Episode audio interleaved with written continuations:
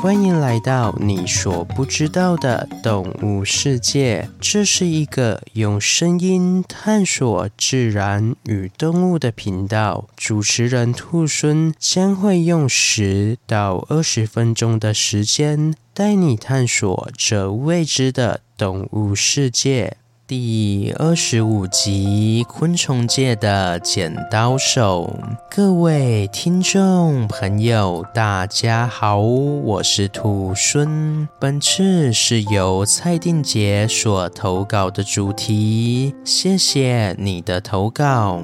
各位听众朋友，听到这集时，兔猻已经正式入伍了。希望入伍的这四个月可以平安顺利。You. 好了，那我们回到主题。一说到昆虫界的剪刀手，我想聪明的听众朋友一定马上就猜到答案了。没错，今天的主角就是头上顶着帅气大剪刀的锹形虫。锹形虫分类于鞘翅目金龟子种科锹形虫科中，是一类会用头上的帅气大角战斗的昆虫。虽然雄性的锹形虫长着一副凶狠的大角，但是它们可是标准的素食主义者哦。大部分的锹形虫都以茅山菊科植物的汁液或是腐烂的水果为食，因此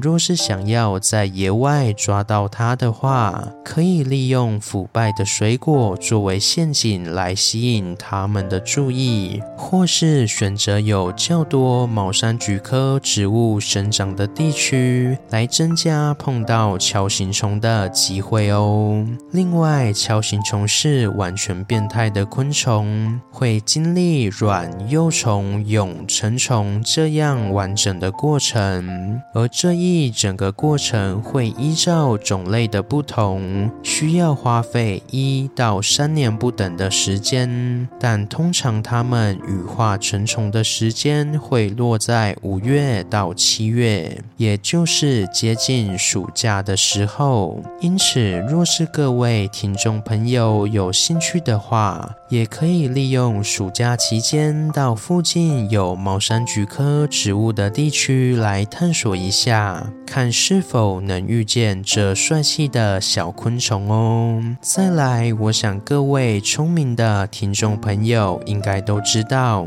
锹形虫的公虫与母虫在外形上有很大的差异。公虫的大颚非常的明显壮观，具有威吓天敌和打斗、争夺地盘及食物，还有配偶的功用。而母虫的大颚就显得非常的短小精干，主要是用于在木头中挖掘通道，帮助产卵使用。虽然母虫的大颚显得非常短小，但是如果不小心被它给夹了一下，其疼痛程度可是远远超过被公虫夹的痛哦。各位听众朋友，是不是觉得怎么可能呢？公虫那么大一只，还有那么长的大颚，怎么可能在破坏力上会比母虫还要弱呢？其实啊，这就是个简单的物理。原则，我想各位听众朋友都有听过阿基米德的这句名言：“给我一支够长的杠杆及一个支点，我就能支撑起整个地球。”而这句话就是杠杆原理的体现。这边兔孙先为大家简单复习一下杠杆原理吧。首先，我们先回想一下公园里常见的跷跷板。是长什么样子吧？在跷跷板的中间会有一个作为支撑的支点，然后两端会有可以坐人的位置吧。而这个可以坐人的位置就是所谓的施力点及抗力点。这边我们可以想象的简单一点，你坐在跷跷板上，为的就是要将你对面的朋友给抬起来。所以这时候你所坐的位置就是施力点，而你朋友所坐的位置就是抗力点。所以简单来说，就是你要出力的那个点就是施力点，而你想要举起物品的位置就是抗力点，而支点到施力点的距离就称为施力臂。另外，支点到抗力点的距离就是抗力臂。以上这些就是一个简单的杠杆原理会用到的各种名词。接着，杠杆原理还可以依照支点、施力点、抗力点的不同位置而产生出三种形态的杠杆原理。首先，第一种是支点在施力点与抗力点中间的类型，也就是刚刚所说到的跷跷板类型。而此时，这个杠杆原理是省力还是费力，就要看施力臂与抗力臂的长度来决定了。只要施力臂比较长，就可以费比较少的力把东西抬起来。也就是说，在做跷跷板的时候，只要你坐得越后面，你的朋友坐得越前面，你就越容易将你的朋友抬起来。接着，第二种是抗力点在支点与施力点中间，例如开瓶器、手推车就是这种类型的杠杆。而这种杠杆，因为施力臂永远都会比抗力臂长，所以这种杠杆永远都是省力类型的杠杆。最后第三种是施力点在支点与抗力点的中间，例如筷子、扫把，还有今天的主角锹形虫的大鳄，都是属于第三种类型的杠杆。而这种杠杆虽然抗力臂永远都会比施力臂还要长，所以永远都是费力的，但是优点是省时，标准的以费力。换取时间优势的类型。最后，兔孙告诉大家一个小诀窍：只要施力臂比抗力臂长，就是省力类型的杠杆。